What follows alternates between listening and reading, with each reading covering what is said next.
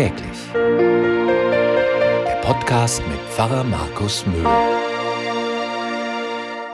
Ich war heute beim HNO. Nichts Wildes. Wie immer, wenn es draußen warm wird, enge Gehörgänge, die verstopfen ein Ohr komplett zu. Ich hasse diesen Zustand, wie unter der Glocke. Du hörst alles nur dumpf, musst ständig nachfragen, weil du was nicht verstehst, kriegst Kopfschmerzen, weil du die Geräusche nicht richtig auseinanderhalten kannst. Und dann Kennt ihr das? Kommt die volle Ohrdusche.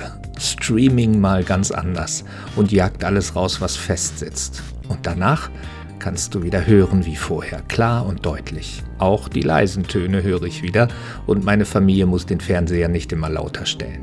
Manchmal ist es vielleicht ja ganz gut, wenn man nicht alles hört. Andererseits Aufmerksames Hören ist gerade im Moment ziemlich wichtig, damit man echte Informationen von idiotischen und gefährlichen Verschwörungstheorien unterscheiden kann. Wie ist das mit dem Hören? Ich finde das Filtern unglaublich schwierig. Du hast so viele Geräusche, Töne, Gespräche, Laute um dich herum, das ist totale Reizüberflutung. Dauerbeschallung. Angefangen bei der Musik im Supermarkt über den Straßenlärm bis zum Fernseher, der von morgens bis abends dudelt. Immer so ein Grundgeräuschepegel.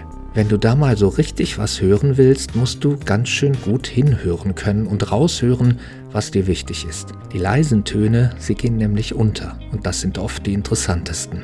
Wer Ohren hat zu hören, der höre sagt Jesus das ein oder andere Mal in den Evangelien. Anscheinend musste er sich auch schon gegen andere Lärmpegel durchsetzen und volle Konzentration einfordern, damit seine leise Botschaft zwischen Marktschreiern und Händlern und römischen Soldaten und korrupten Politikern überhaupt Gehör fand. Ich wünschte mir, es gäbe solche Häkchen wie beim Smartphone. Damit kannst du ja an- und abschalten, was du synchronisieren willst. Für jedes Umgebungsgeräusch so ein Häkchen und schon würdest du nur noch das hören, was du möchtest. Oder tatsächlich so eine Ohrdusche, die mit ordentlich Kavum mal die Ohren durch und allen Dreck und Mist rausspült. Das gibt's ja leider so nicht, aber man kann ja mal selbst was ausprobieren. Ich habe das vor Corona öfter versucht wenn die Kinder in der Schule waren.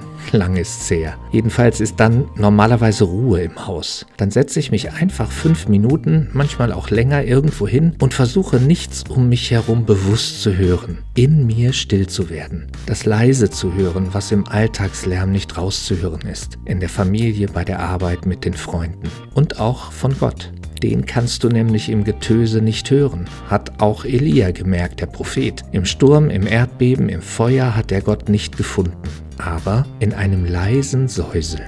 Was für eine schöne Vorstellung. Ich kann dem mächtigen Gott in einem leisen Säuseln begegnen.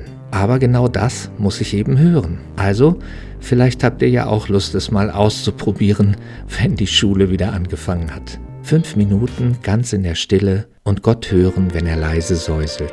Schreibt mir gerne von euren Erfahrungen.